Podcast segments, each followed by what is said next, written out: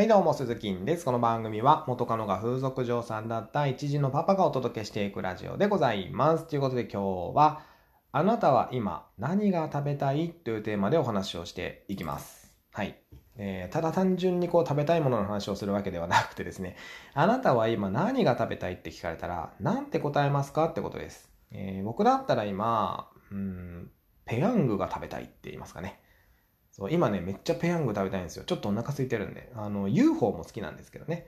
ペヤングも好きな一時のパパです。どうぞよろしくお願いします。ということで、えー、この質問って、親とか、めっちゃ仲のいい友達とかに聞かれたらすんなり答えられるんですが、片思いしてる相手とかね、付き合いたての恋人とかに、恋人とかに聞かれると、大抵の人が、うーん、何でもいいよとか、君が食べたいものでいいよとか、こうふざけたこと抜かすじゃないですか。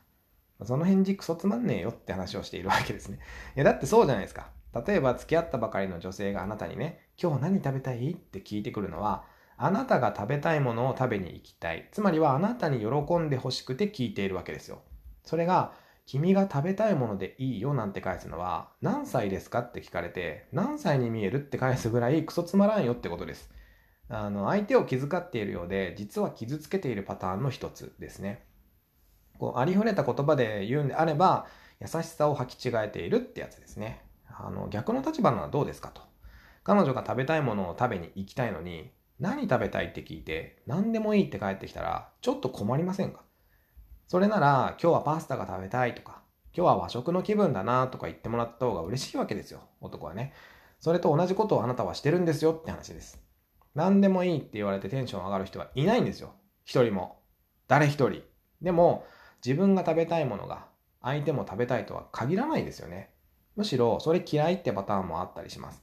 そうなると自分の意見を言うのが怖く感じるかもしれませんけども、怖がらずに自分が食べたいものを言ってみてください。彼女が本当に食べられないものをあなたがもし言ったとしたら、それ苦手なんだよねってちゃんと言ってくれるはずです。ちゃんと関係性ができていれば。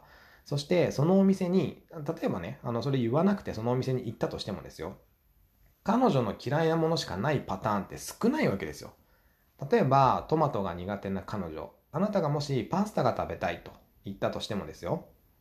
トマト系のパスタだけじゃなくて、カルボナーラだってあるし、オイル系のパスタだってあるわけですよ。ナポリタンしかないパスタ屋さんなんてそうそうないわけですから。怖がらずに食べたいものをちゃんと言ってあげた方が、彼女にとっては優しいんですって。ちゃんと言いましょう、本音。